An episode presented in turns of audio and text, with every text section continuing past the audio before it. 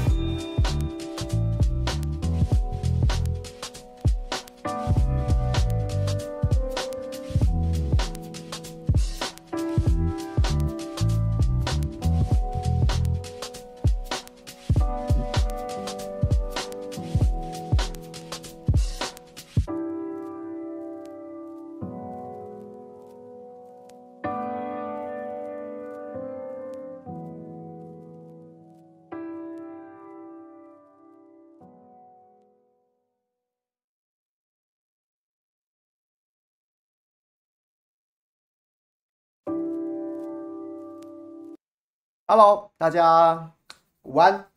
这个欢迎加入下班不演的行列。礼拜四就是一个随便给大家发问的时间。然后呢，现在开放提问，所以很多朋友，如果你想要提问的，欢迎你在聊天室里面，或者是我们小编会整理啦，你就把你的问题写下来。我们小编已经整理了几个问题了，我看一下，看一下，我看一下。阿蠢说：“听台南有人说，台南多数人对谢龙介的印象偏向滑稽。以朱大的观察，龙介先以市长候选人的角色，能否有效地做出形象优化，突破市府搓新闻的障碍，打出一定程度、一定程度影响力的议题攻防战？”好，等下可以来讨论一下。Joseph 说：“我要填坑了。好几个礼拜以前不是说要讲老马对国民党和中华民国政党政治的影响吗？这个真的要全部怪给老马身上？我我的看法了。”就是有影响，但是你要说所有事情都归责在他身上，我觉得好像恐怕也没办法。那但是我可以聊聊，跟分享一下我的想法，开启就给大家一个方向，就是我啦，我跟大家分享了，你不一定要照我的想法去想。社会没是非正义，屏东县府排定二十二十九号是以加工处理过的冷冻石斑鱼以货柜方式出口，举办外销日本记者会。今天传出喊停讯息，双边因为价钱的问题而暂停。听爆料内幕。诶、我没有爆料内幕，但是我对石斑鱼的看法也可以跟大家分享一下。Kelly Lin 找不到直播频道，想听凯翔把 N 谈 NCC 把政治黑手伸进网络。SH 马想说新竹棒球场的壕沟，哎、我刚刚在大大新闻大爆瓜有讲。对，好，来等大家一分钟，陆陆续续的看有有有朋友。威廉说会给张善政团队什么建议？毕竟林还没开始选，就这样，未来搭配美照只会更多人支持，骗到更多人。好，我刚刚也有提，OK。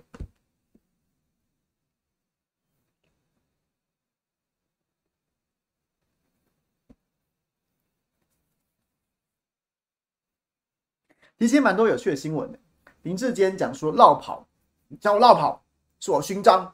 我觉得真的，哎、欸，这真的很好笑。这个是我，我，我真的懒得骂，我不会想骂，真的好笑。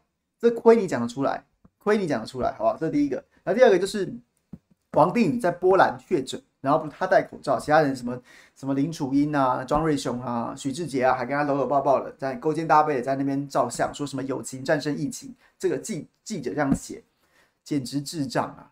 真的就是智障，一群智障在那边耍白痴啊！啊，随便随便，我只是刚刚特别去查了一下。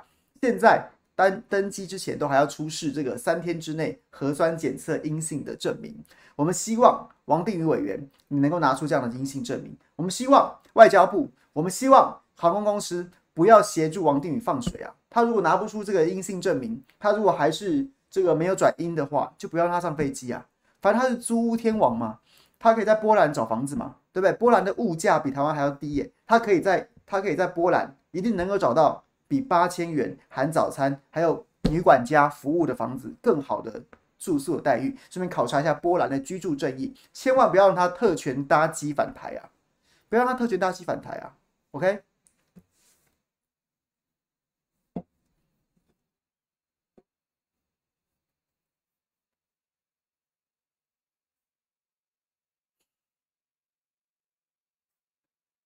好，来。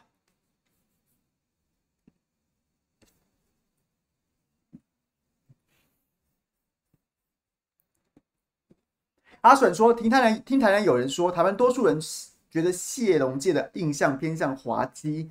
以诸大观察，龙介先以市长候选人的角色，能否有效的做出形象优化、突破市政府搓新闻的障碍，打出一定程度影响力的议题攻防战？我觉得，我觉得你问的这个问题，它其实是三个问题。”它其实是三个问题，那所以，所以我分别分别来讲好了。首先跟大家报告，不知道大家有没有看这个龙介脸书？他今天中午的时候有有跟大家报告，原来他原来他这礼拜他这礼拜相对的比较比较沉寂。原来原来是他母亲在今这个礼拜礼拜一礼拜二吧，然后呢突然病危，然后呢就是就离开了。那所以他二八二九两天这个总执询议会总执询他都告假了。我我看到他好像还是有零星受访，但基本上他就请假了。然后呢，今天终于跟大家完整的说明了一个消息，他在脸书上发了一篇这个悼念母亲的文章。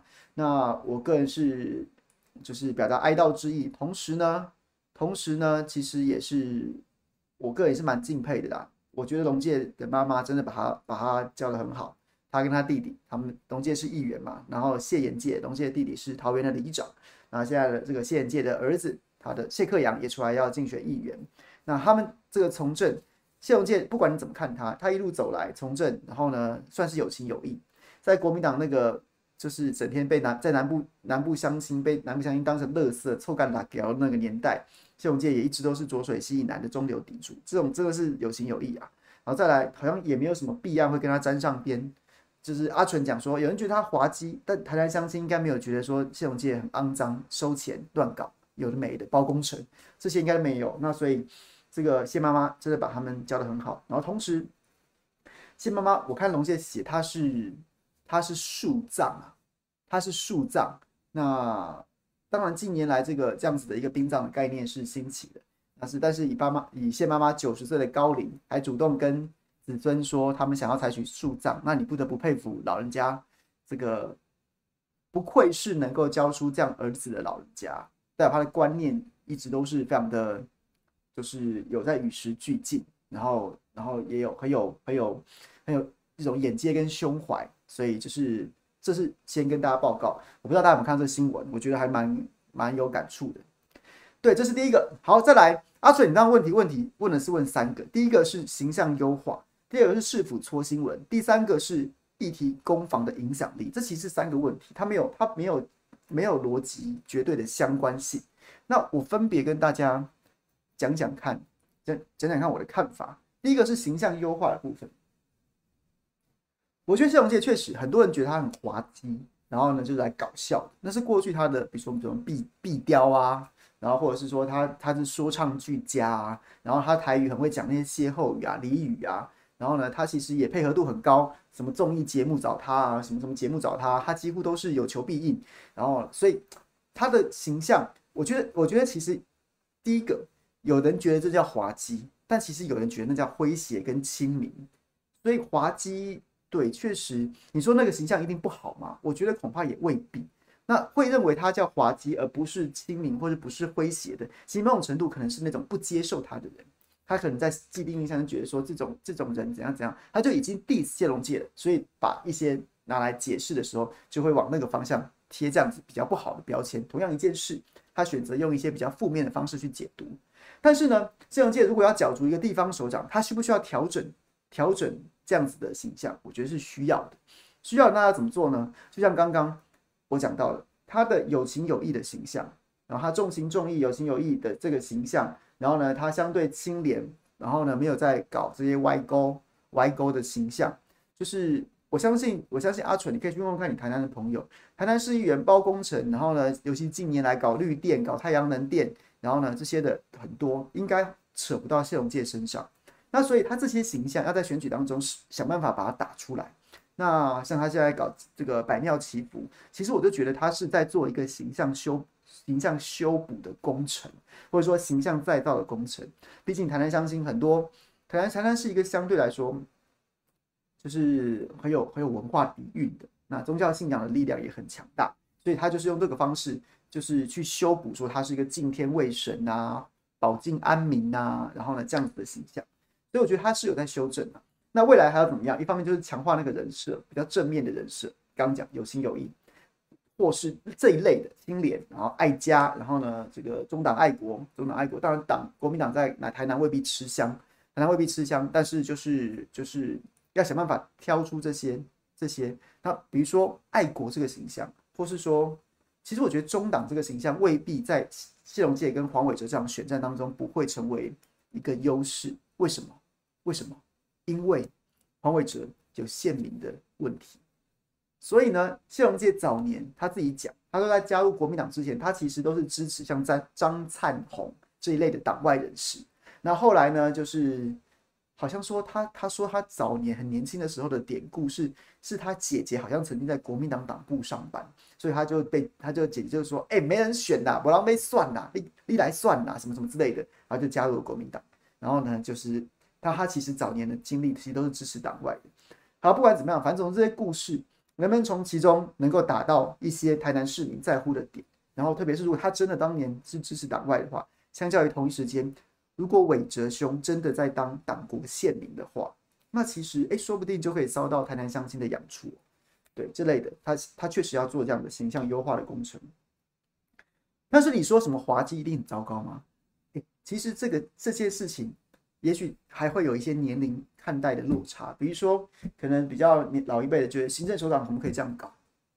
但是你有没有看到韦哲现在在干嘛？他整天在跟在跟小朋友拍照，我不会觉得这件事情不好，但是有点，你知道一直洗版就有点过头了，说什么跟小朋友搞笑拍什么什么照片，哎，那这不滑稽吗？这就不滑稽了吗？所以阿纯，我觉得你你可以回过头去问问看你的朋友。看他们觉得黄伟哲现在极力在洗这样的形象，又是是不是滑稽？那其实我能理解啦，因为现在大家都想抢年轻人的选票嘛。然后呢，抢年轻人选票，然后制造一个亲民的形象，洗一个洗一个洗一个，就是很有趣，然后呢就能够进入年轻人视野。对很多年轻人来说，很多长辈们长辈们就觉得说啊，做政治人物就要政治人物的样子。但对很多年轻人来说，他根本不 care 政治人物。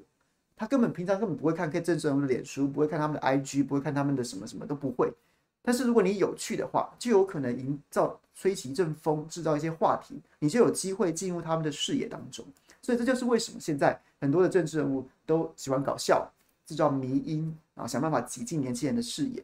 所以这算滑稽吗？黄伟哲滑稽吗？对，所以做个结论，在这一题当中，我觉得谢龙介必须，他必须要。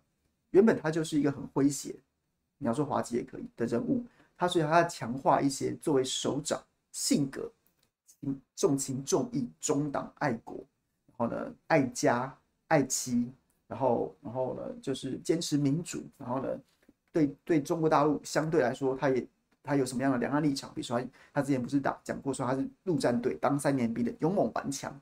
要反要反抗中保台，他可是站在第一线三年的，而且是陆战队。你跟我比，你跟我呛什么呛之类的，他必须要找出一些这样子的形象。还有像是像是三十年政党轮替一次，黄伟哲没破例，我敢我敢进到市政府里面去大扫除什么之类的，这样形象需要。那他也可能要丢一些政策，比如说他其实已经试图在丢一些政策，比如说老人健保、老人健保费这个，我听过他讲说列出了六都，然后呢。六都基本上都编的市政总预算每年都编在一趴左右，只有只有这个台南市是编零点一趴，基本上就是台台南市其他都会补助，台南市不补就是不补，那这就是一个市政议题。如果谢龙介呢持续的丢出市政议题的话，那那我觉得其实也是有助于形象的修正，他要他应该要做这件事情。但是如果直接定义说谢龙介现在的形象就是一个滑稽搞笑，那黄伟哲不是也在？也在积极的经营一个滑稽搞笑的概念嘛？对，大概是这样。OK，然后第二题，你讲说戳新闻的障碍，戳新闻完全是另外一个议题。谢龙介的人物设定，或是他他的市政议题，再怎么成功，都无法改变现在戳新闻的障碍。分两个节，两个两个方法，两两就是有几个角度去切入这个问题。现在各位可以去做个实验，你现在打谢龙介。你现在打“谢龙介”三个字，在 Google 搜寻，然后点选新闻，你会发现所有的新闻，所有的新闻，今天可能有他母亲过世，然后采取树树葬这样子的新闻出现。不然的话，所有的新闻，所有排名前几的新闻，都是陈凯琳要告他。哎，谢龙介爆料弊案，讲说金发局长陈凯琳涉弊，结果呢？居然新闻全都是陈凯琳要告谢龙介，或者叫谢龙介拿出证据。然后呢，谢龙介又报了那个桃山宴，桃山宴，桃山日本料理，这个这个大家可以去他脸书看，我就不再多讲。就讲说，就是反正就是韦哲，韦哲就是有个灵骨塔业者一直在台南省照审不过，然后竟然直接约市长吃饭，然后韦哲居然去吃，黄韦哲居然去吃，这个应该循循正常行政程序解决的问题，他居然找了一个律师，然后跟律师叫律师当场在。这个喝酒吃饭的场合参详，然后说 OK，然后就叫业者汇钱给那个律师，然后律师去办。哎，这个在台北如果是柯文哲，你还不你还不电到飞天呐、啊？然后现场还跟业者比一，说什么就是就是他们其实吃饭之前就乔好了一千万，然后韦哲当场还比一确认一千万没没问题吧？这种事如果发生在柯文哲身上，发生在非民进党执政的，发生在卢秀燕，发生在侯友宜或任何蓝蓝营执政县市首长身上。这还得了？这还得了啊！这推出午门斩首啦！结果这条新闻没有没有人，几乎没有人报道。然后少数报道的，少数报道的都是采取黄伟哲台南市政府的角度反呛谢龙介拿出证据来。黄伟哲说：“你莫名其妙。”标题啊，入标黄伟哲莫名其妙。黄伟哲冒号莫名其妙！各位去试试看啊！你可以想象这种事情发生在台湾吗？离离我们现在所处的、所居住的城市，我住新北市，不过就在三百公里外，好像是另外一个世界一样。那所以就这里这中间会出现两个问题。第一个问题是什么？第一个问题是为什么媒体都写这种角度？为什么媒体都写这种角度？第二个问题是为什么 Google 搜寻都是这些新闻？我的经验法则可以告诉告诉我，过洪黄伟哲现在旁边的操盘操盘手叫做洪志坤呐、啊。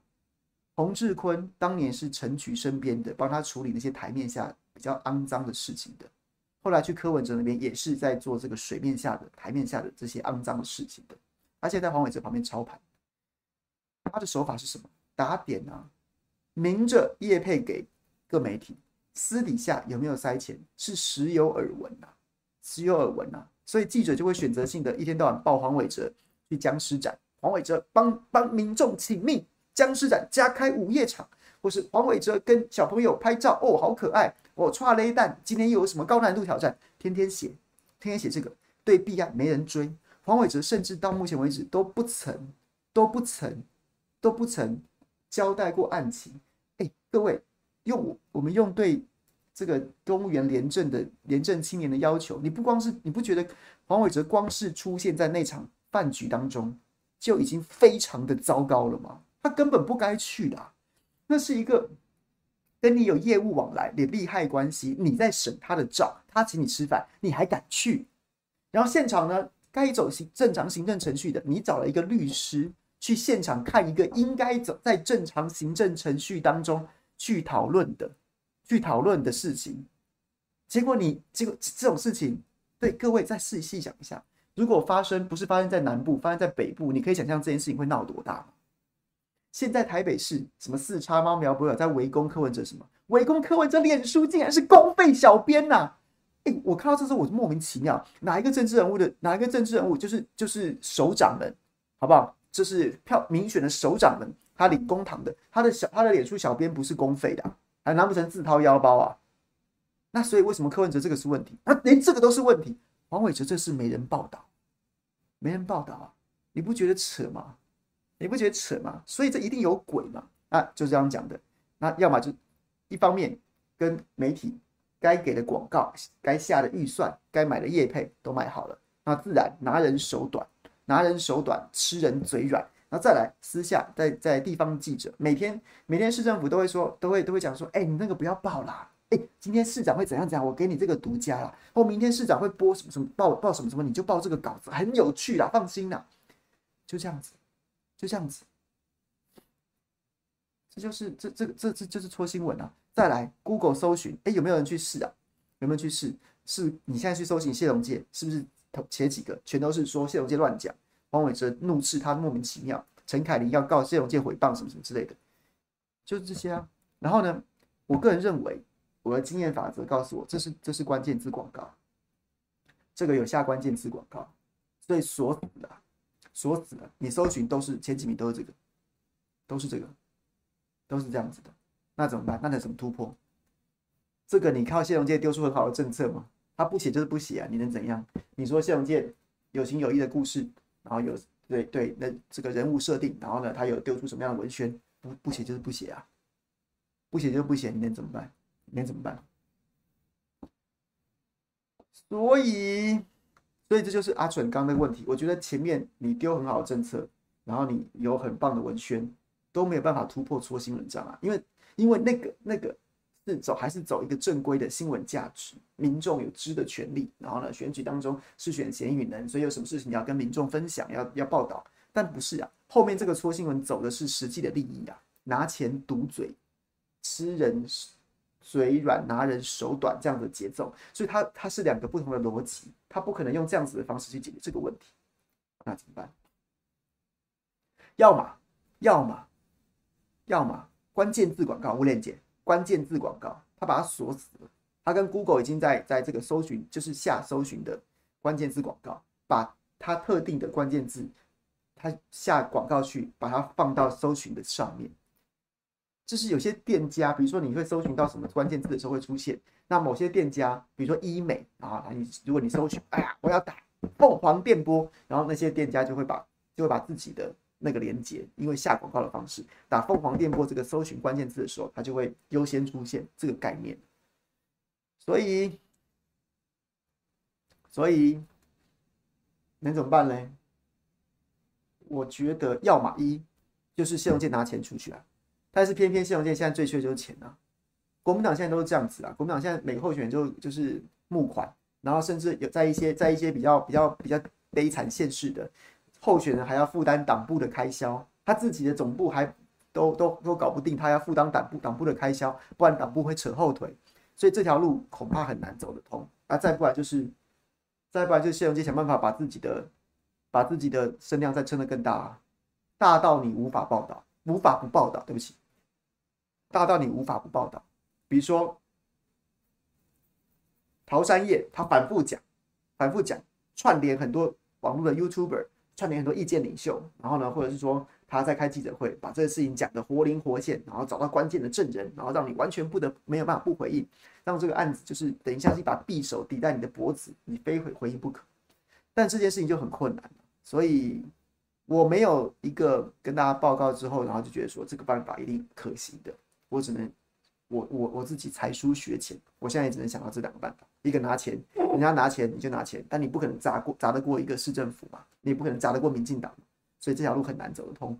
第二条路就是你发挥你你的你的高人气，你发挥你的说唱的技术，你发挥你原本的，或者你想办法去串联，然后呢，你想办法文宣做得更精致，你想办法把案件调查得更透彻，你想办法把证据组组织的更。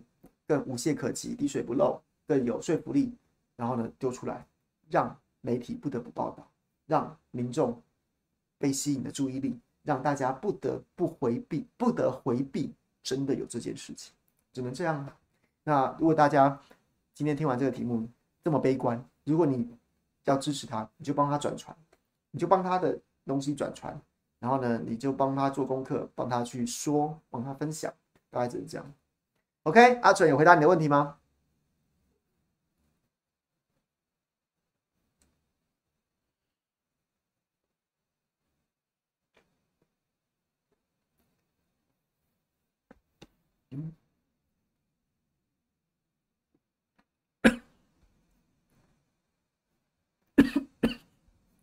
就是老朋友。其实我都已经讲过，马老马对国民党和中华民国政党政治的影响，对国民党跟对政党政治的影响是一体两面，一体两面的。我觉得老马对政党对国民党的影响最大的影响就是他他摧毁了一整个时代，摧毁了甚至不止一个两个世代，然后呢，就导致说国民党出现严重的人才断层，人才断层，然后就让在政党发展上面，然后他就输给民进党，就输给民进党，所以导致台湾政党政党政党的政治又重新走回那个党国党国时代。过去的党国大家戏称的是两蒋时期的国民党，李登辉时期的国民党。那现在的党国当然就是民进党啦，就是因为你让党失去竞争力，你的执政风格、你的用人风格，让党失去竞争力了，所以导致政党政治像一块骨骨牌一样，就这样子倒下去了。我不是咳嗽，我是呛到，好吗？我是喝可乐，刚刚呛到，好吗？比如说，比如说，我之前做过一个统计表。其实现在也有这个问题啊，柯志恩五十岁，对不对？五十岁去选，哎，算年轻的，在国民党内就是就是已经算是年年轻的，但是但是真的年轻吗？恐怕也未必，恐怕也也跟一般人想象中的年轻出现一些落差。你现在去看国民党在立法委员这个这个年纪，大概四十岁以上到差不多六十岁，四十岁以上到六十岁，四十岁以上到六十岁基本上中空了，真空了，真空了。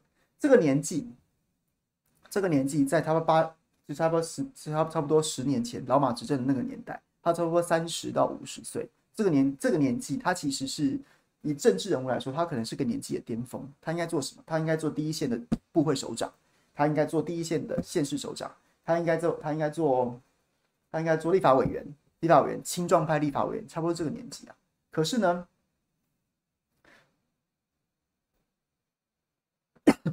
国民马英九的领导风格被一件事情给重创，被一件事情给重创。什么事情？被林义士事件给重创，被林义士事件给重创。因为林义士他他在马英九面前就是一个温良恭俭让，南部台派青年，然后有口才不差，看起来形象虽然胖胖的、憨憨的，但是也是讨喜的。然后看起来就是也是有有念过书的人。结果呢，没想到。哦林柯震六十岁了，哦，对对对，我记错记错。然后呢，结果林林义士爆发那个弊案，就是他去跟人家收钱，然后去跟人家呛瞎说行政院对不对？行政院就三个人上班，对不对？就是对这个那个案子对马英九后面的是执政风格造成了非常严重的影响，间接导致了国民党现在的惨况。就是呢，他他他吓到，他吓到了，不管你在我面前是一副什么样的模样。不在，不管你在我面前是一副怎么样的模样，你背后完有一个我完全未知的世界啊！那是什么？那是地方选举，那是派系政治。你在我人前是这个样子，你背后是这个样子。所以呢，所以呢，所以在那之后，你去看马政府执政，他几乎从来不从，他不再从县市，不再从县市首长。把左人进到中央了，不再做这件事情了。然后呢，他也不再从选举的选举出来的，比如立法委员转去做部会首长，几乎不这么做了，不再这么做。他怕林义士，哎，看起来是看起来是个对不对？是个人才，结果呢？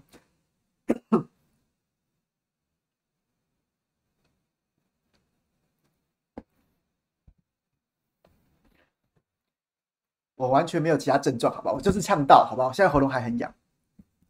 啊，总之就是这个事件之后，他就不再从不再不再从选举的人、选举出身的人当中拉人去做部会首长，去入阁，或是派到其他的其他的要职当中，结果造成什么？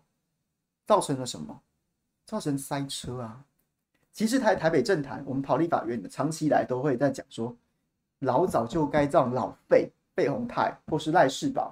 去当财政部长或当经济部长，他们在财政委员会这么多年，老早就该让他们去当当财政部长，然后结果会，然后会到可以可以可以造成什么？再到接下来就是松山信义区，老早就交棒了。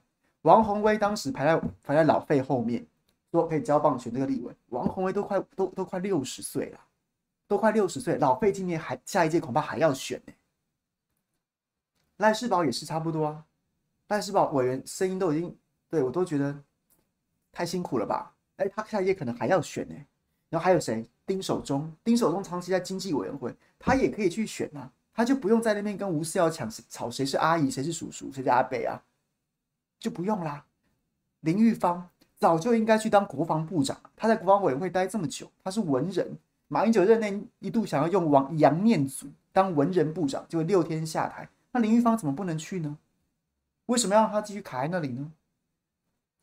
如果当年，如果也许啊，这是一个蝴蝶效应，也许没有发生，也许没有发生灵异事事件的时候，马英九对地方人才的禁用，或是选举出身的这些这些选举出身，我们可以可以，他至少在民意当中获胜嘛，我们可以叫他他是有有战功的嘛，他早点进入中央部会去去去服务，那他。留下来的这个选区，他就可以在，他就可以在这些这些委员，这个可能就是实力实力正好的时候，交棒给年轻人。那那个年轻人就可以在你知道有这些现任的还战力还很强大、实力还很坚强的委员扶上马送一程，那也许这些选区都不会丢掉啊，都不会丢掉啊。但是没有，前面堵着了，前面堵着了，后面全部都塞车，全部都塞车。所以怎么办？所以现在你看到了，国民党整个有有一个世代，有有差不多一个世代，差不多差不多四十岁到六十岁中间这个世代的人，全部都塞车了，都挤爆了。他们早就该接班的，早就该接班选议员的，早就该接班选立委的，接该接班选县市长的。因为前面的人都做的都做满那个任期，没有人要交班，没有人要培养你接班，没有人要交棒。所以他们就硬生生的被被被挤走了，没有机会了。挤到国民党把政权丢掉，把选区输掉之后，这些人全部都闲在家里面没事干。所以你去看，我之前有看过网友整理一个图，就是从比如说七十岁到二十岁，这然后呢，这个在每十年作为作为一个区间，然后民进党的主要政治人物有谁，国民党主要政治人物有谁？结果民进党就是真的就是一个人口金字塔，没有人口金字，哎，对，人口金字塔最好的状况就是。就是一个中间中间比较饱满，上下比较少的这样的一个最饱满、最棒、最好的一个状况，最健全的一个状况。国民党不是啊，国民党是七十六十岁以上有一些人，六十岁以上有一些人，然后接下来全部都在四十岁以下，中间死光了，没有位置的没有位置，然后落选的落选，就是这样，所以就导致导致政党政治的崩坏，因为你太弱了嘛，你太弱了嘛。现在很多朋友看到说。看到说这个国民党，哎，今这一届啊，上一届有什么钟沛君、赖时的钟沛君、李博毅、张思刚、耿威什么什么这些哦，我以台我以台北市双北市啊，叶元之、陈伟杰什么这些，我看起来都很优秀啊，江宜臻什么的。然后呢，这一届哦，又有很多新的人进来。你一方面一方面你你是可以高兴，你是可以说，哎呀，还要新血终于还是慢慢的来，慢慢上来了。但是一方面你要感你要感到难过。为什么你会觉得这些新生代还不错？是因为年纪在往上，四十岁以上到六十岁中间没有人了，没有人了，没有人了。那个世代已经被被被抛弃了，被跳过了，被跳过了。他们就是你知道，被挤压之后消失不见。那所以导致什么？导致现在这个时间点，这个时间点，你几乎被民进党予取予求啊！你没有反击的能力啊！人家的，人家的，人家四十到四十岁到六十岁战力坚强。那正是政治判断力，然后体力还 OK，经验也也差不多培养到一个一个完全体的状况，然后人脉什么的，他们都整个实力就是这么坚强。那你有什么？你有个屁！你怎么跟人家对抗？那你下一个世代要养起来，下一个世代要养起来，maybe 可以。然后你说上面空了，所以我这个小小树苗可以自由的长大。可是反过来说，你也没有人带啦，你也没有资源养啦，人家有资源可以养一大批。那你就剩下一些一些独苗，独苗，或是说一些野生的，你能你能活下来的几率就输给人家。那你能不能顺利长大，恐怕又是少之又少，就是这个概念。所以我就觉得，你要说我去怪罪老马嘛，好像也也不太也也不能怪罪，也不能用怪罪，只是就是你知道一些当时你没有特别特别经意的决定，你现在回头看就会发现。就会发现，对，其实很多事情都是你种什么因就会得什么果。对，OK，Joseph，有回答到你的问题吗？或是说你有你能你能理解我的我的说法吗？或是说你有什么你有什么反你要反驳我吗？或者什么不同的看法？欢迎你也提出来。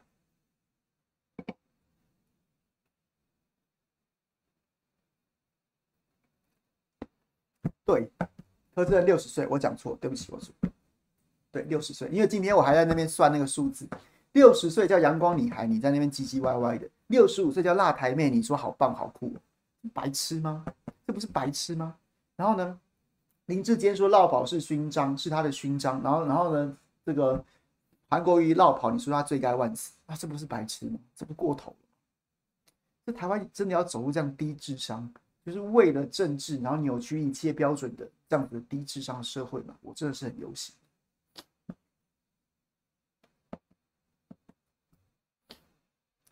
OK，大家有没有很感有感触？失落的世代，你仔细去想，四十到六十岁几乎空啦，很少啦，很少，很少。刚刚有人讲一个，哎，罗志祥也，罗志祥是不是也五十啊？好像也超过五十了吧？然后江启臣、吕淑华，少数了。对，差不多。对，小编说没错。说实在，他们也不是年轻人，这是真的。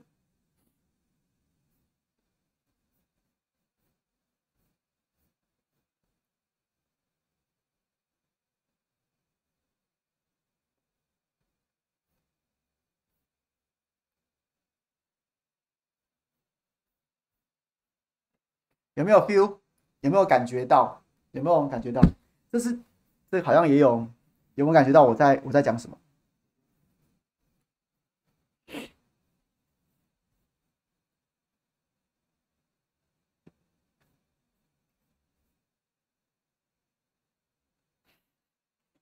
猫里说志强还跟那个人说什么饭？你是说昨天这个赵赵老大赵老大说他做东请了罗志强跟朱立伦吃饭啊？罗志祥如果不退党？啊，你跟党主席也不用什么闹，不用真的要闹什么别别扭，还真的鱼死网破啊！反正你都不选了。如果你要选的时候，那也许你可以摆一个姿态。那如果你不选的话，就没有必要这样了。反正反正私谊就私人的情谊还是可以有的。那公事就公办，所以我觉得这这没有没有什么好，没有什么好这个，没有什么好非要那么尖锐的。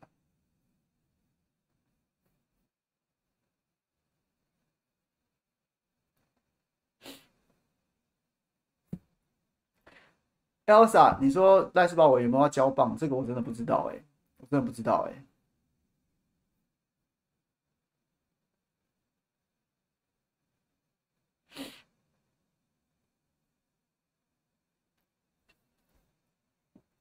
放老马的官员呢？Ruby 说谁要放老马官员？其实老马在二零一二年就可以拉他们入阁啊，那时候他声望还很好啊，那时候九二共识还可以赢的，九二共识还可以赢得台湾总统大选的时候，他其实就可以二零一二选完之后他就可以去了。就可以拉他们去了，就是像我刚刚讲的，各位不觉得很适合吗？老费可以去当财政部长啊，丁守中可以当经济部长啊，都待这么久了，对不对？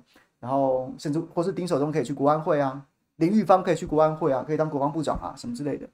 这大家都那时候其实就我们在台北跑新闻，大家都在讲说，其实早就应该这样布局的。你要布局后后后马英九时期啊，啊，你干到二零一六，你再怎么样干就干到二零一六，那那你二零一六选上之后那四年。虽然那时候的状况已经很糟了，可是你还是可以干完。那你有想过后面的人怎么办？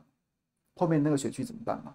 你让林玉芳就是年纪这么大了，然后他太太身体也不太好，然后在那边拼着老命去跟林长佐那个小屁孩在那边选，不觉得不觉得这件事情有点对，就是不是一个领导人的远见吧？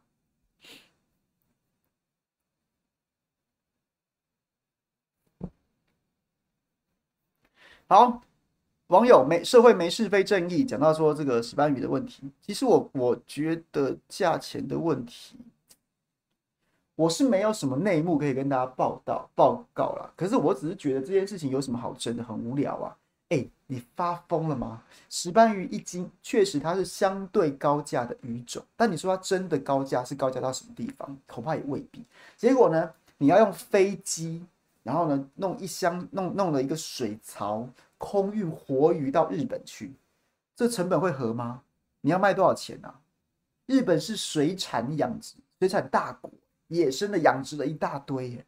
他有自己有这么多的鱼可以选择，他非吃你的石斑鱼吗？你又没有价值竞争力，你也不是说什么是高贵到什么了不起的地方，你的甚甚至你的品质还有还有疑问，连中国大陆都不吃，都不给进口。然后你说你花了这么高的成本空运这些鱼去日本，它是它是产它是一个经济原经济市场市场法则，它是一个经济供正常的供需吗？当然不是，它是政治宣传。它是政治宣传呢、所以你你你抢破头，谁是头香，谁是怎么样怎么样，有个屁用？你是能卖几批呀、你是能卖几批？可以，你就继续贴钱呐、你就是政治宣传呐、这就是务虚不务实啊。所以，我所以这件事情我没有很想要去探究，说它到底是什么内幕什么说，因为这就在演嘛。但是屏东县政府想要做政治宣传，因为屏东县政府，屏东县跟高雄高雄市都是石斑鱼养殖的。重镇，所以呢，陈其迈还要选举啊，年底就要选举啊，他不演的很很卖力的这帮石斑鱼养殖业者做事怎么行？那潘孟安今年虽然要交棒，但现在初选获胜的周春米是潘孟安扶上来的，扶上来的。那潘孟安不演的好像非要帮，拼死要帮石斑鱼业者争取权益，他怎么行？所以这个投降是一个狗屁的政治宣传。但是对于要选举的人来说，他他管你石斑鱼业者，反正我拍拍屁股走了，我年底要选举，只要票给我就好了，所以他就对他来说就有意义了。但对我们一般民众来说，甚至我们纳税人来说，对，要报税，你给我补贴，然后去干这鸟事，我是觉得你最好不要啊。但是你知道我们的，毕竟我们的我们的这个核心的核心追求的价值是不同的，所以我没有去问，因为我觉得实在很厌烦。每次到选举前就要演这个，没有有没有？好几次，盘门湾，然后陈吉仲，然后或者什么首长在那边哦，拿着哦，这是什么什么要输出到什么地方，冷链要卖到什么地方去了。后来去查数字，都都都是都是样板啊，都是样板啊。如果如果真的能卖出去，不用你官员作秀，台湾的业者早就自己卖出去了。杀头的生意有人做，有力之所趋，还需要你政府在后面 push 吗？人家早就去了。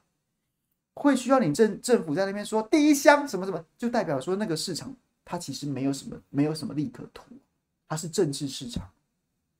对，所以就是我是没有什么兴趣再去追着这一题的。没错，absolutely 就想说要解决禁药问题。是啊，你真正各位就这样，就是我刚刚讲的，你是一个只想选举的人，你只想要做政治宣传的人，你就会去做这种务虚的事情。但真正真正我们 suppose 吧，好了，我们知道在现实当中很难出现。但真正为人民做事的，不是应该是解决禁药的问题吗？严格取缔非法业者，那就是保障合法业者。那非法业者也不要说赶尽杀绝，我们辅导你转型啊，或辅导你不要做不要养啊，去做别的啊，这才是真正做事。但是这个没有票，得罪人又一时半刻看不到效果，所以大家都不干，大家都只想当那个剪彩王，大家都是想当那个那个那个送机王，对，就是这样。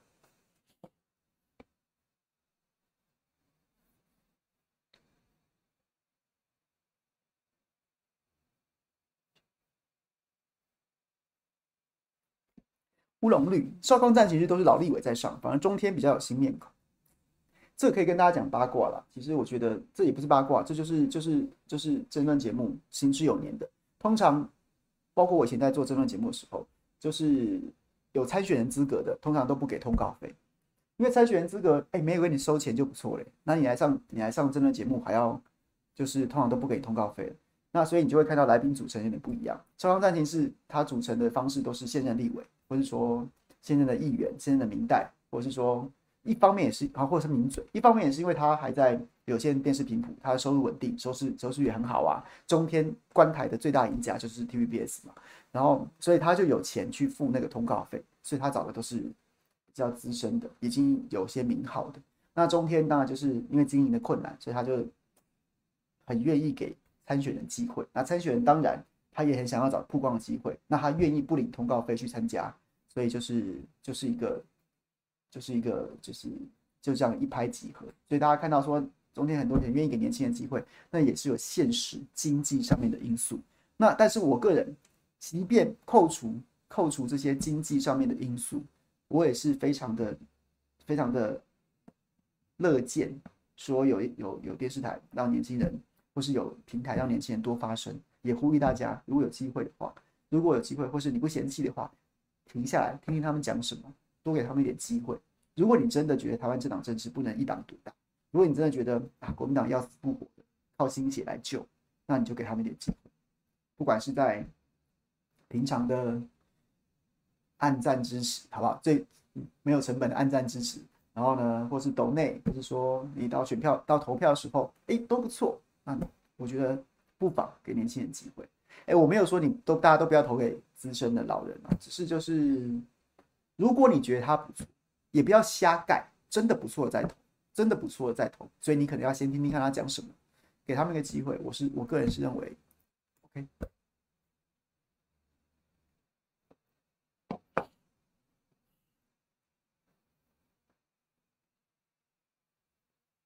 是啊。通通告费太低，制作费不足，是啊，没错，在网络上再怎么样，你都比不上在电视在电视频谱当中的收入。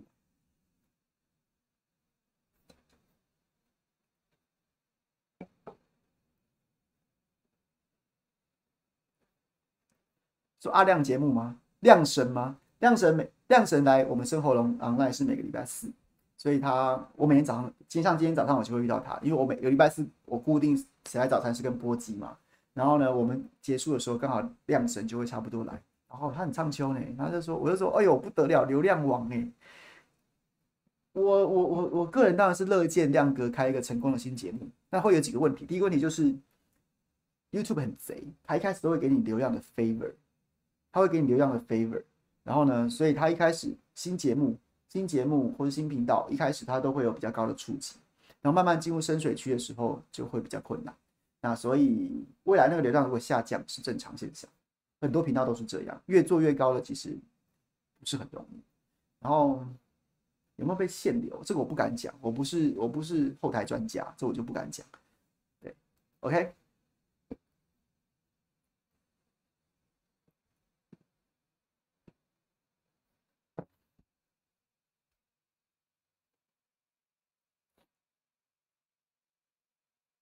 多三万，节目是中国听众居多，没错啊。我上次跟大家解释过了，为什么要这样子啊？就是这也是现实问题。因为不得不说，大家知道，大家知道说，同样是点进来看这个节目的，你的 IP 位置在不同的，就是你在不同的不同的国家地区，你被你的你的那个点，你的那次观看，它的计价方式是不一样的。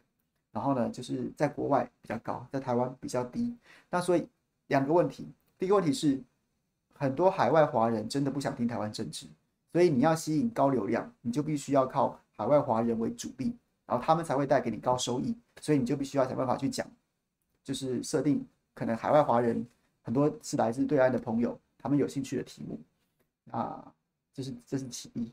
第二个，第二个就是我觉得 TVBS 现在自我审查蛮严重的，他们几乎很少在碰台湾台湾内部的政治，可能也是被换照的寒蝉效应给卡住了，所以就是。大家也可以不，你不一定要体谅，但是你你可以你可以理解，大概是这样。我们深深红了 online 不演了新闻台，身后了 online 这个节目，大家知道最贵最贵的 IP，我曾经看过历史记录，来自哪一个来自哪一个国家的 IP 最高吗？各位猜，我保证你猜不到，价格甚至是哎，甚至比美国还要高几十倍。比美国、加拿大什么什么还要高几十倍，大家猜，你一定猜不到。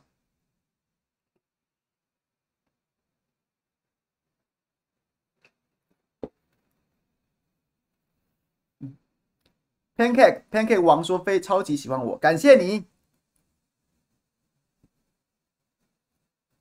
多上些节目啊！哎呦，我真的是忙不过来。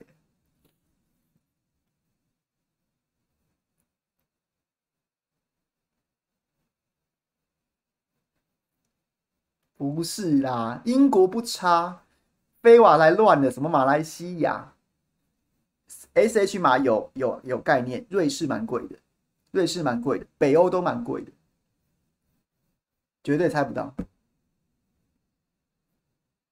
猜到的，猜到我立马请鸡排，好不好？你有在吗？你有在啊？你有在？你有在？立马请鸡排。好，我要公布喽，反正你们一定猜不到，不要浪费我们时间，好不好？你们不要浪费我时间了。我看过最贵最贵的 IP IP 位置，最贵最贵的点击最贵最贵的 IP 位置是来自列支敦士敦。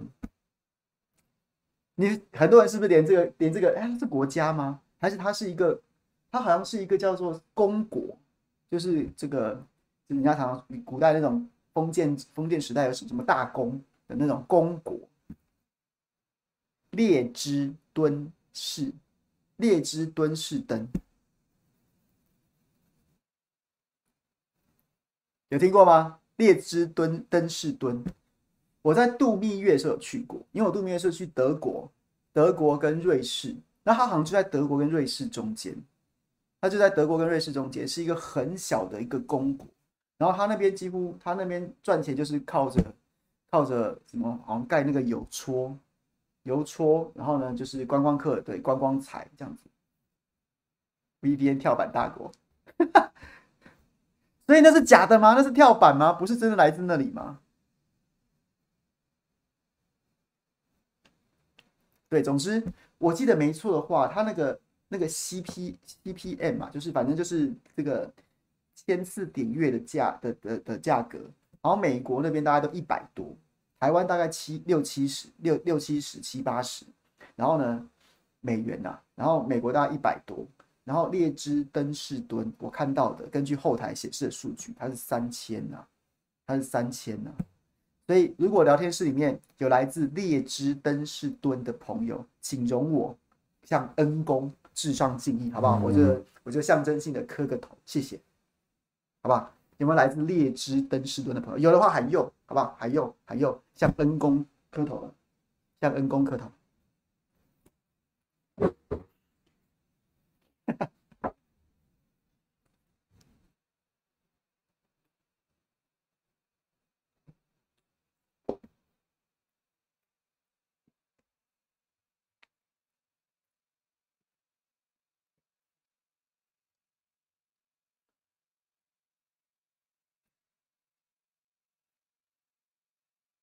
三千多万美元呐、啊！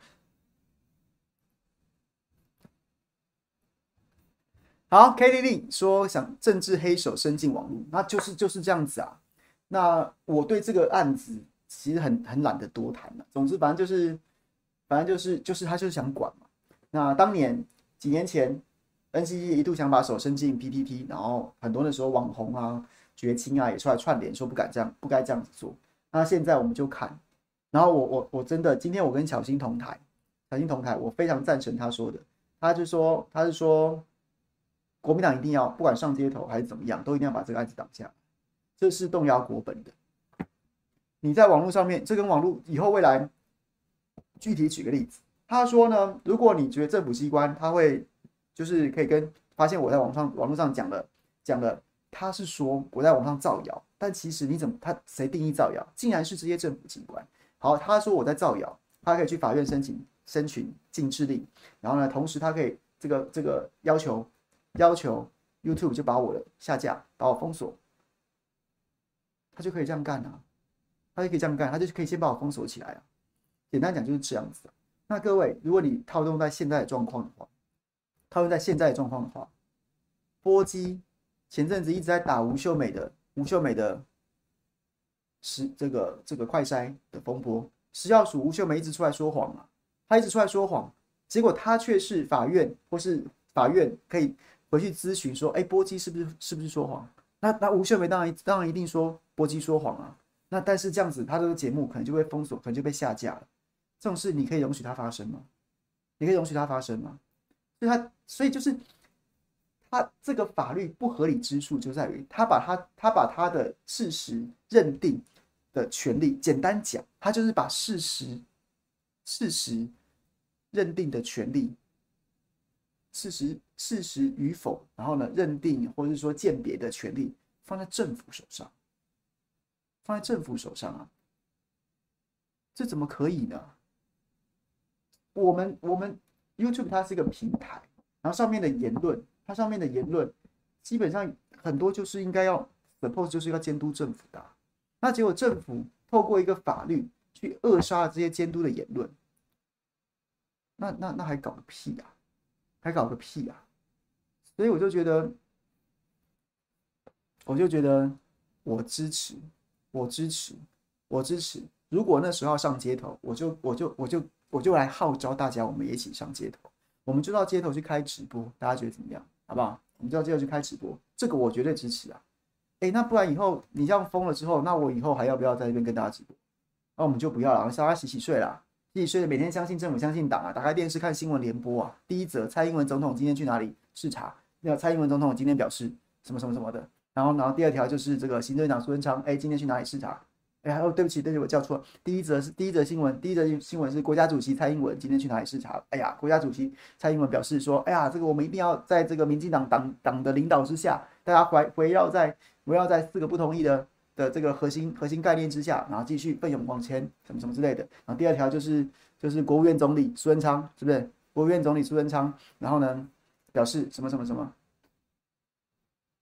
就这样子啊。第三条，国家卫健委是吧？陈吉仲啊，吴秀梅，然后怎样怎样的讲什么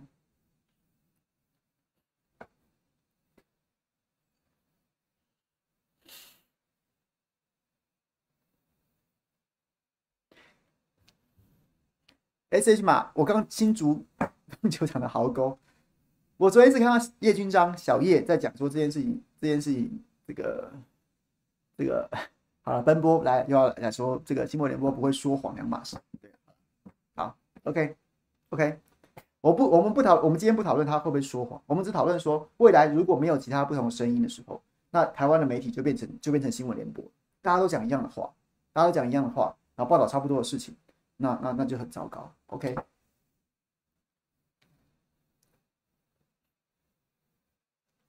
好，然后 SH 马讲的说这个新竹棒球场，就我今天在大政大报告的时候，大新闻大报告的时候也讲这个，就讲说林志坚他今天下午，他今天中午接受王时齐访问的时候，不是最荒谬，当然说说说他落跑是徽章嘛，那他其实也讲了其他说，我有很多政绩都已经实现啊，不能说我落跑都完成啊什么的，其中就包括说新竹棒球场改建完成，那七月二十二号就要开打了。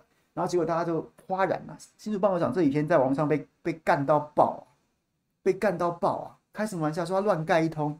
两个最为人诟病的是什么？就是外野的墙，它居然漆成浅色的。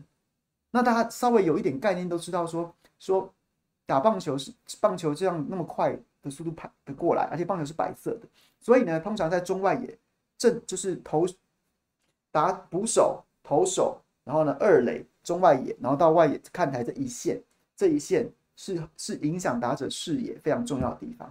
所以各位，你们看到棒球场，其实中外野正这个正一条直线过去那边，基本上不坐人的。为什么？就担心有有观众穿的五这个五颜六色的啊，或是浅色啊，会影响到这个打者看球。因为刚好，也许就是刚好一个一个角度，那个球就会消失在这个背景当中。那你打个屁啊！消失的魔球啊，消失的魔球还打个屁啊！所以呢？墙都是这那个那个颜色，背景一定要深色的，才能凸显那个球。然后甚至也不能坐人。幽灵之间盖的球场，竟然竟然墙是浅色的，那个球会消失，会吃球啊，会吃球啊！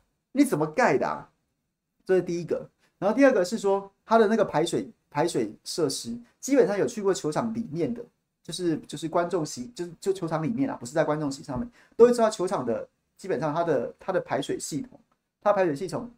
它就是要用隐藏式的，要用隐藏式的，再不然就要不然就上上面，它下面是水沟，上面铺软垫，上面铺一个很软的软垫，有有有这样盖的。那也有就是相对来说比较细小、比较细的，它就是一个边沟的。结果呢，我们的林志坚，我们的这个公园间、魔球间消失的魔球间，它它现在多一个外号叫魔球间哦，它竟然盖了一个那种像公园一样这么宽大的铁栅栏式的边沟啊！铁栅栏式的边沟就在球场的四周啊，说排水很良好啊，哦，水呼呼噜都都冲走。那在场内，那在场内会造成什么？会造成造成什么状况？就是如果你看到那个打者打出那种界外高飞球，有没有？然后呢，这个野手要去接杀的时候，一般来说他常看到有没有？他那个软垫啊，都会这样扶正，然后这样瞄准那个球，然后呢，就是怕人家受伤。你地上有这么粗的一个铁质的边沟，会造成什么原？造成什么伤害？棒球员都穿钉鞋，钉鞋，他的脚下面是有那个是有钉子的，也其实也不是钉子，就是那种铁片，然后呢，帮助他在这个红土上面可以踩得比较稳，比较好施力。你知道他如果去边线接那个高飞球，就是靠场边接那个高飞球，他很有可能一脚踩在那个那个那个铁栅栏的，就是排水沟铁栅的中间，他可能会卡住。他的人的动力，他的人的动力可能会往，可能是在往，比如说往往外冲，结果他脚突然踩进去之后，他人他的动力往外冲，脚却被固定在当下，他可能当场骨折啊，当场骨折啊！你就不要讲说那种踩歪的，说铁铁铁这个钉鞋的铁片跟铁栅的这样杠到，然后可能跌倒的、扭伤的，他要是刚好踩进去卡住，人还在往外冲，移动以以。运动员的那么大的力道，他当场骨折啊！当场骨折啊！这哎，公园间呢？公园间真的很会盖公园啊，盖上瘾啊！把球场也当公园在盖。公园你用这个没话说啊，大家不会讲什么。当然，如果可以弄得更安全，有软垫是更好。但是公园盖这样，大家还觉得可以接受。你球场盖这样，那你是不是公园盖上瘾了？你只会盖公园？我觉得这个厂商其实要查一查。这厂商其实要查一查。难道盖球场不是一个专业吗？他怎么会盖得这么外行？那是不是过去哎长期跟公园间合作的这个公园包商？哎哎哎，球场也给你盖了，那这样合理吗？所以对各位跟大家这样讲讲，突然突然我想起来了，倒是提醒我，我应该去查一查这个这个这个球场的包商他是干嘛的？他平常是盖什么的？他如果是盖球场的，那你怎么这么两光？这这其中有什么猫腻？那如果你是盖公园的啊，那你凭什么得标这个球场？这个哎、真的，我们去查一查，这样大家可以理解吗？有看棒球的朋友应该应该可以理解说我在讲什么吧？边沟哎边那还睿智讲说边沟还不只是边沟，它是有铁铁栅的，大家可以去看。昨天有一则新闻是魏全龙总教练叶军章在干掉那张那那篇新闻。那那那一系列新闻，应该是记者一起访这个叶总，然后请他发表一些看法。他当然就是就是直指这两个缺点是很荒谬的。然后那篇新闻里面还有配照片，大家就可以看那个铁栅栏的水沟居然盖在球场里面，这件事有多扯。哦，小编突破盲点哦，他是不是把它当成分威哦分诶分威公园是不是分威 Park 分威公园球场是不是？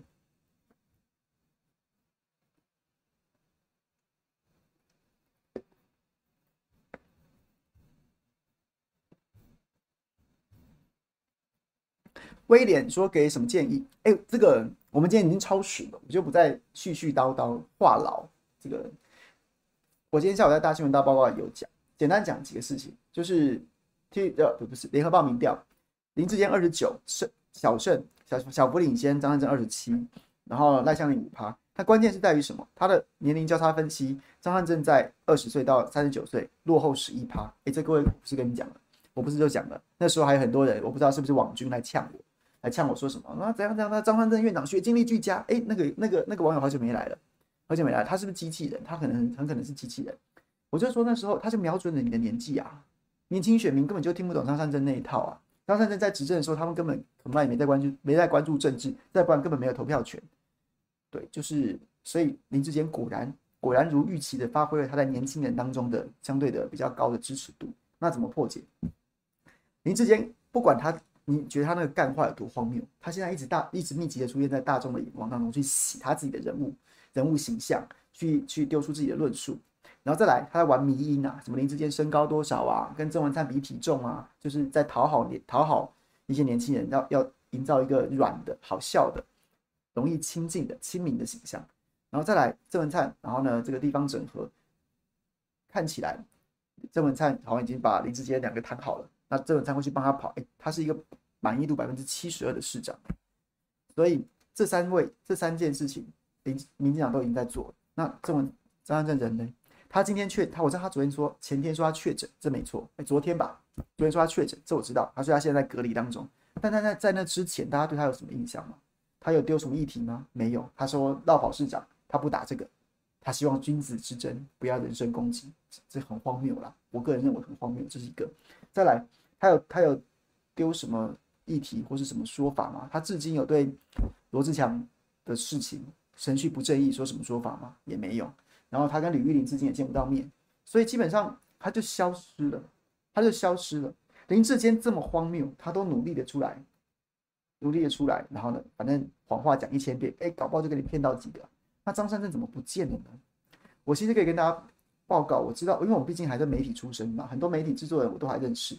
然后其实很这近期有很多人去约张善政出来专访，然后他的身边的的这个可能负责媒体文宣的团队都说，哎呀，张院长现在正在努力整合，然后整合整合这个地方，然后也整合一些所有的政策的意见啊，目前都不接受专访。对那所以我要给他什么意见？就是现在做什么事情，全部反过来做啊！你现在做这些，我就不能接受，我就不要做。哇，我接不接受不重要，就是我不认为这样是对的，我不认为这样是对的。那所所所以什么建议？以上以上这些事情都不要再做，反过来一百八十度反转来做就对了，大概这样。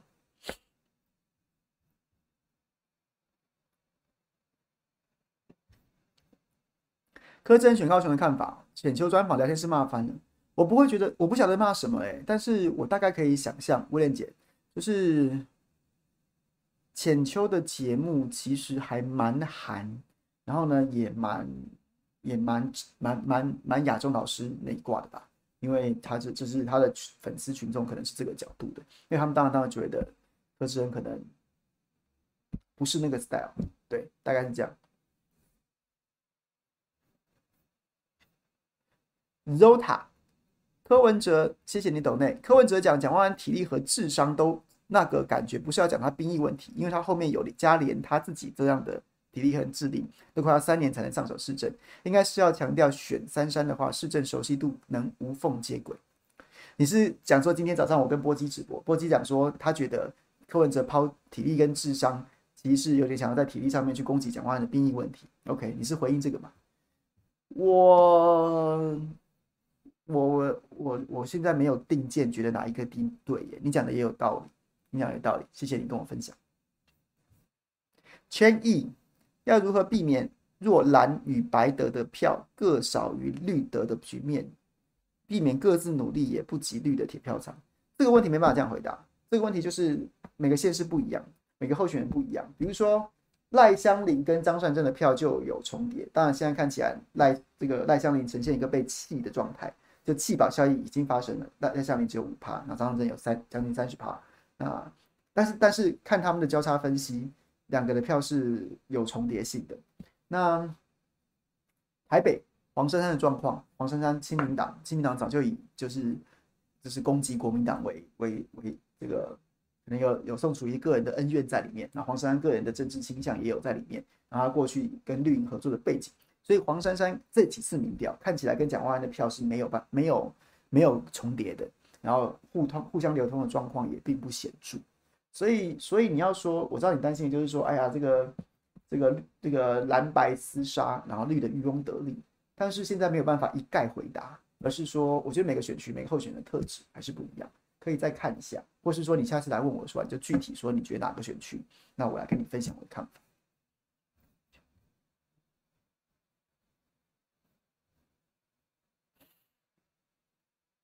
我觉得蒙古八零一说柯志恩首先要面对的敌人不是霸韩四小人一四五零，现在是韩粉啊！你是在骂韩粉？好啦，我们不要用韩粉啊，用韩粉。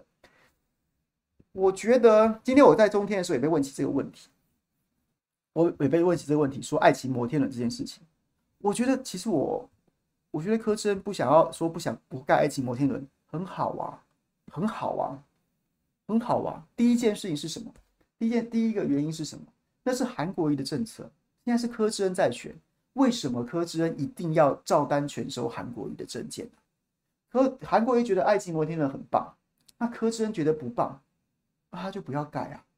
那那那那这件事情为什么要勉强啊？所有人所有人都要都要都要走走同样的路线，走同样的路线。那反过来讲，反过来讲，韩国瑜好的好的，柯志恩也说他要继续做啊。把水沟、把登革热防治弄得很棒，然后这个铺路政绩广受好评，继续做啊。那些很多市政的基本功，柯志恩也说他都会继续做啊。然后他甚至他的主要智囊之一就是叶匡时啊，然后他一直去拜托李四川，让李四川自己不选，可是也都承诺他要帮忙啊。所以埃及摩天轮到底为什么会变成一个议题？有的我要做，有的我不要做嘛。啊，好的我要做，然后我自己会有一个市政蓝图，其中有些。有些我不想要的，那管他是韩国瑜还是陈其迈还是谁谁的意见，我不要就不要，因为我现在是要挑战高雄市长的人，我在选举。那好的，对我的市政蓝图当中有益的，我觉得需要的，那管他是韩国瑜还是陈其迈的，我都要纳进来做啊，这不才是一个健康选市长的态度吗？那所以到底为什么要针对特定议题、特定的政策去去挑、去吵呢？这不是正好正中挑拨离间的下怀吗？这是第一个。然后第二个就在讲说，对，现在反现在反而是这个南方四剑客，你看他报自由时报写什么什么什么霸韩四君子，拍谁？南方四剑客在讲说什么？哎呀，你看韩国瑜，你又怎样怎样怎样？他就是想要这样啊。但其实我们心态如果健康的话，就是就是就是现在柯志恩选。那柯志恩对市政的蓝图是长怎么样？然后我们就那他就列出来，好不好？好的、坏的、蓝的、绿的，好的都都都要采纳。那坏的，不管是蓝的、绿的，啊，我就不要。或者是说，也不要讲坏的，我不想做的我就不做。我的市政蓝图里面没有这一项，那我就不做啊，有什么问题吗？大家不用被这种挑拨随之起舞啊，蛮无聊的，蛮无聊的啦。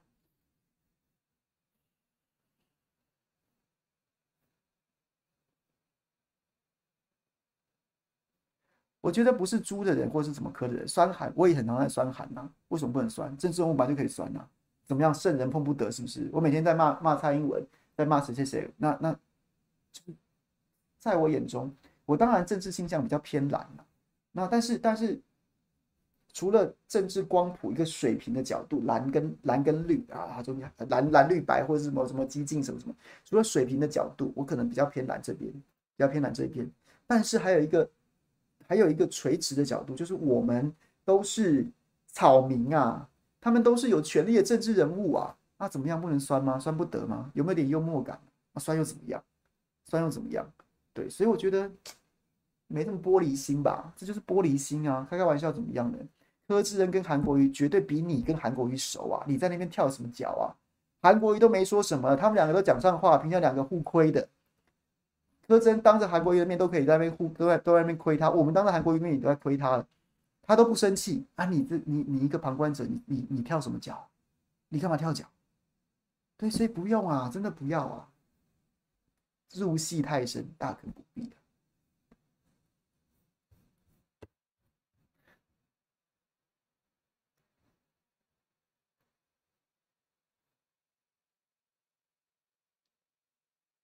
我要会 Celia，Celia 啊，Celia，Cecilia 讲说柯酸韩会失韩票，名嘴不选举可以酸。我就是在讲说韩票啊，如果你是韩票的话，我就是在跟你跟你报告，他们两个的交情不错啊，他们两个交情不错啊，啊，你有什么好，你你你有什么好玻璃心的？韩国瑜都没有介意，你有什么好玻璃心的？对，就是这样子。那你为什么要说他讲的我不开心？韩国瑜都没有不开心，韩国瑜是开得起玩笑的人啊。那你在不开心什么呢？就是就是这样。我对这件事情只有这个看法。如果你还是不能接受，我也没有意见。那我就是这样看法。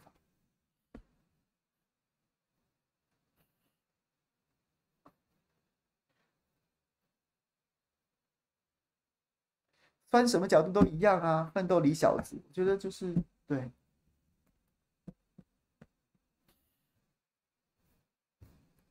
好了，这件事情没有要跟他没，因为是感受问题，感受问题就没办法，没办法，就是感受问题就没有辩论的必要。你没有必要一定要叫人家跟你一样感受嘛。那同样的，我知道你们这样感受，那我跟你分享我的看法，我也没有要强迫你，不可以再不可以再生气了。只是我就我看法就是这样。那所以我们大家 OK，互相了解就好了，不认同没关系。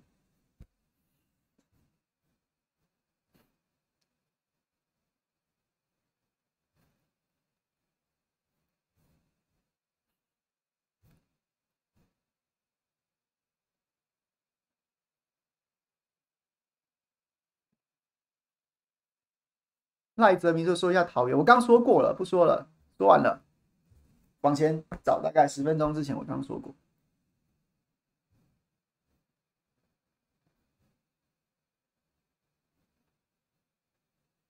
好了，谢谢大家了，今天随你问，这个这个 OK 吗？OK 吗？好不好？就是下礼拜礼拜一下班不也再会，拜拜。